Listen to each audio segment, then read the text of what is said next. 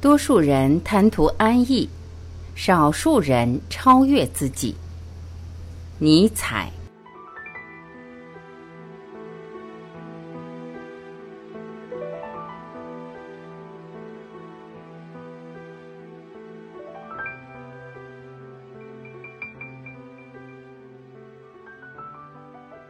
一个看过许多国家、民族以及世界许多地方的旅行家，若有人问他你在各处发现人们具有什么相同的特征，他或许会回答：他们有懒惰的倾向。有些人会觉得，如果他说他们全是怯懦的，他就说的更正确，也更符合事实了。他们躲藏在习俗和舆论背后。从根本上说，每个人心里都明白，作为一个独一无二的事物，它在世上只存在一次，不会再有第二次这样的巧合，能把如此极其纷繁的许多元素又凑到一起，组合成一个像他现在所示的个体。他明白这一点，可是他把它像亏心事一样的隐瞒着。为什么呢？因为惧怕邻人，邻人要维护习俗，用习俗包裹自己。然而，是什么东西迫使一个人惧怕邻人，随大流的思考和行动，而不是快快乐乐的做他自己呢？在少数人，也许是羞愧；在大多数人，则是贪图安逸、惰性。一句话，便是那位旅行家所谈到的懒惰的倾向。这位旅行家言之有理，人们的懒惰甚于怯懦。他们恰恰最惧怕绝对的真诚和坦白可能加于他们的负担。唯有艺术家痛恨这样草率的因习俗套、人云亦云，而能揭示每个人的那个秘密和那件亏心事，揭示每个人都是一个一次性的奇迹这样一个命题。他们敢于向我们指出，每个人知道他每块肌肉的运动都是他自己，只是他自己。而且，只要这样严格的贯彻它的唯一性，它就是美而可观的，就像大自然的每个作品一样新奇而令人难以置信，绝对不会使人厌倦。当一个伟大的思想家藐视人类时，他是在藐视他们的懒惰。由于他们自己的原因，他们显得如同工厂的产品，千篇一律，不配来往和垂教。不想沦为芸芸众生的人，只需做一件事，便是对自己不再懒散。他应听从他的良知和呼唤，成为你自己。你现在所做、所想、所追求的一切，都不是你自己。每个年轻的心灵，日日夜夜都听见这个呼唤，并且为之站立。因为当他念及自己真正的解放时，他便隐约感觉到了其万古不移的幸福准则。只要他仍套着舆论和怯懦的枷锁，就没有任何方法能够帮助他获得这种幸福。而如果没有这样的解放，人生会是多么绝望和无聊啊！大自然中再也没有比那种人更空虚、更野蛮的造物了。这种人逃避自己的天赋，同时却朝四面八方贪婪地窥视。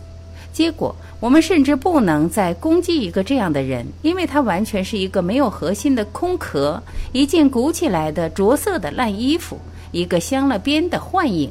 他丝毫不能叫人害怕，也肯定不能引起同情。世上有一条唯一的路，除你之外，无人能走。如果我们有权说懒惰杀害了时间，那么对于一个把其幸福建立在公众舆论以及个人懒惰的基础上的时代，我们就必须认真的担忧这样一段时间真正的被杀害了。我是说，他被从生命真正解放的历史中勾销了。后代必须怀着怎样巨大的厌恶来对付这个时代的遗产。彼时从事统治的不是活生生的人，而是徒具人形的舆论。所以在某一遥远的后代看来，我们这个时代也许是历史上最非人的时期，因而是最模糊、最陌生的时期。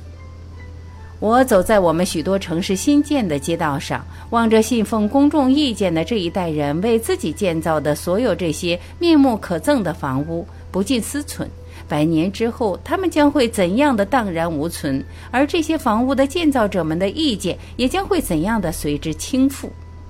与此相反，所有那些感觉自己不是这时代的公民的人，该是怎样的充满希望？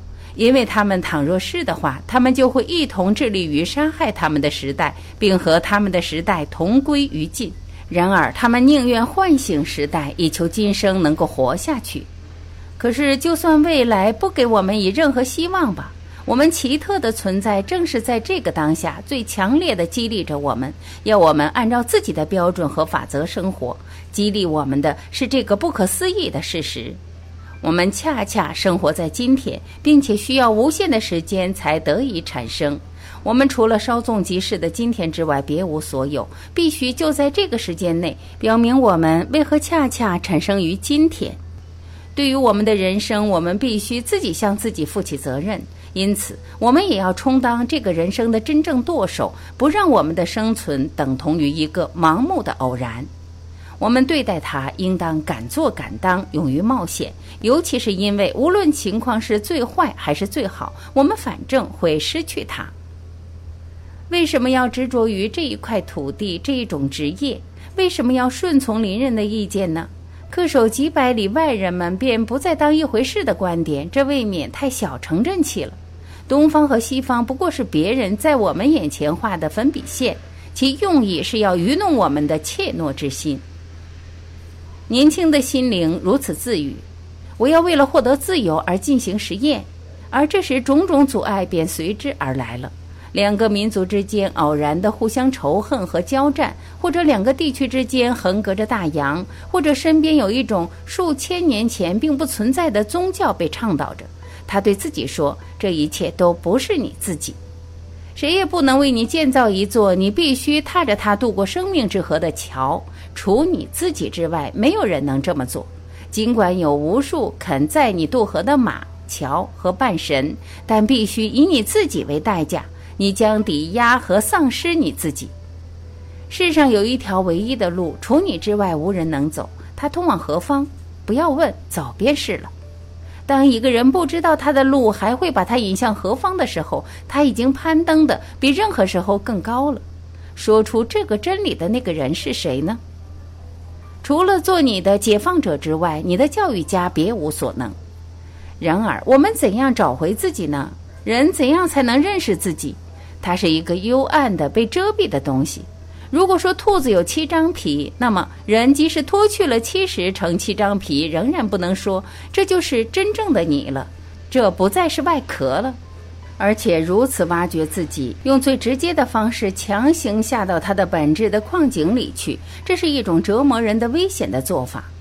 这使他如此容易使自己受伤，以至于无医可治。